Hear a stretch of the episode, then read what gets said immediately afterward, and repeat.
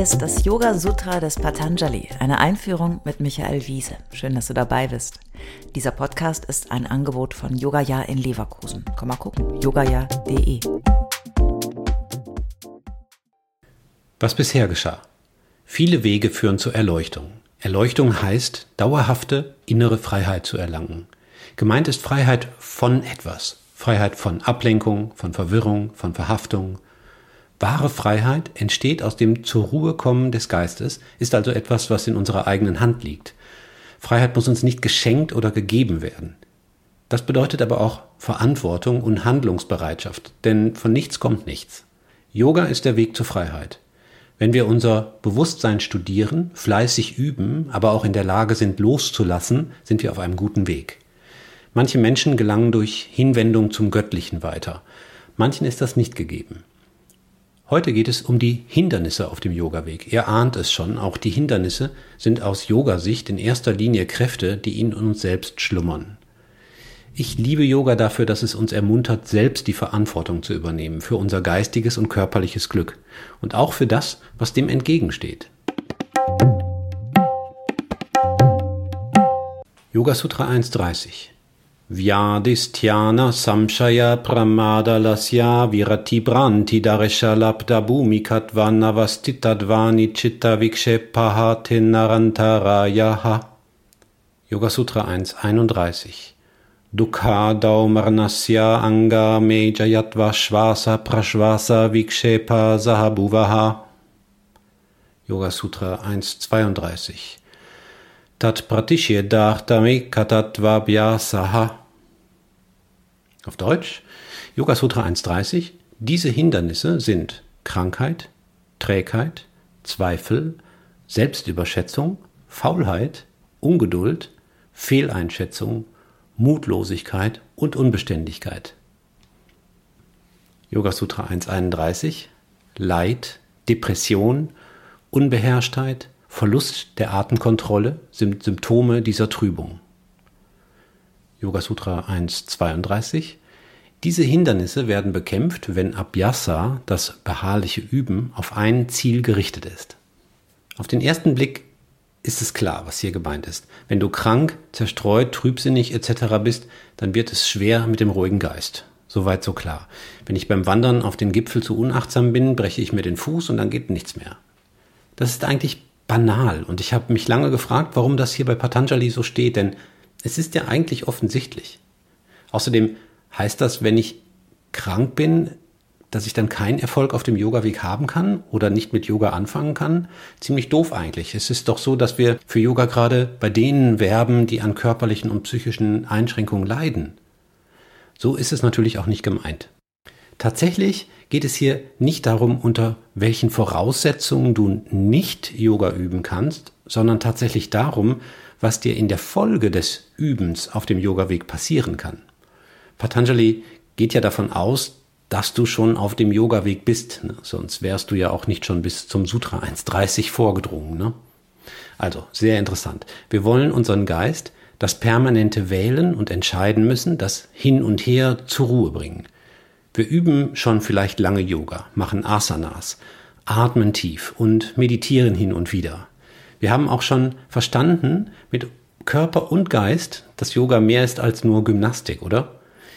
Jetzt wissen wir, dass es auch um Freiheit geht und ja, meinetwegen Erleuchtung.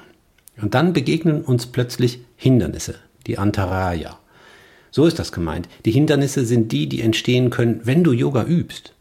Also nochmal ein Blick auf Yoga Sutra 1.30. Krankheit, Vyadi, Trägheit, Sthyana, Zweifel, Samshaya, Selbstüberschätzung, Pramada, Faulheit, Alasya, Ungeduld, Avirati, Fehleinschätzung, Branti Darshana, Mutlosigkeit, Alabda Bhumikatva, schönes Wort, Unbeständigkeit, Anavastitatva.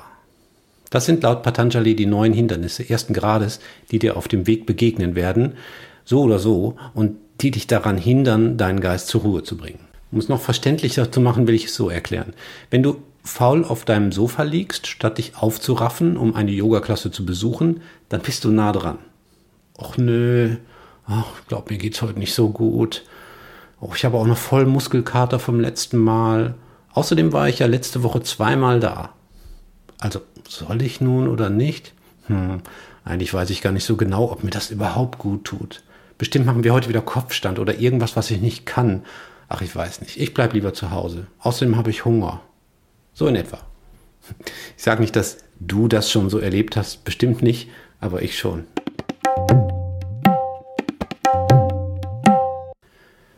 Es ist interessant, dass Patanjali erstmal mit den kleinen Widerständen beginnt und dann in Yoga Sutra 31 auf die großen Themen kommt, die sich auf Dauer aus den kleinen Hindernissen ergeben. Wer sich selbst permanent im Weg steht und tausend Gründe findet, die einen hindern, der oder die entwickeln leicht Muster, die sich tiefer in die Psyche einprägen.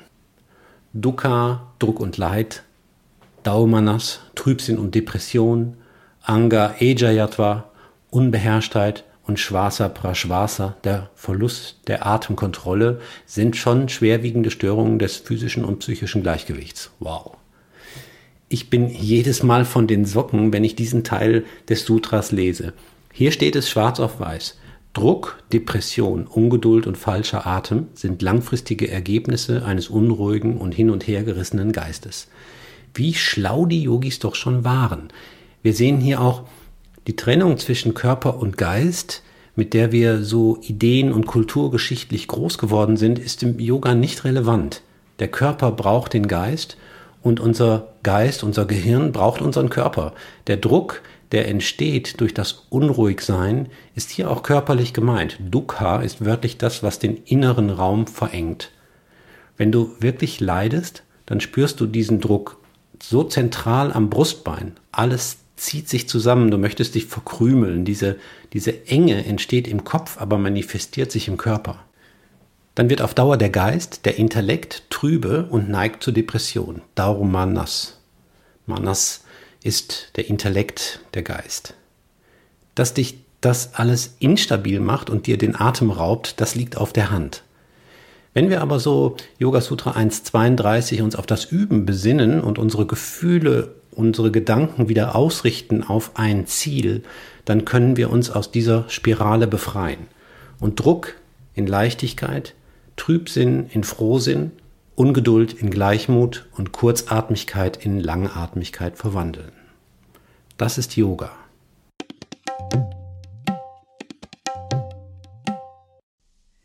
Alle bisherigen Folgen kannst du jederzeit nachhören, auch wenn du jetzt erst eingestiegen bist. Hast du Fragen oder ein Feedback zu der Philosophie-Reihe, dann schreib uns gern oder kommentiere auf unserer Website. Dort findest du auch weitere Buchtipps und Empfehlungen.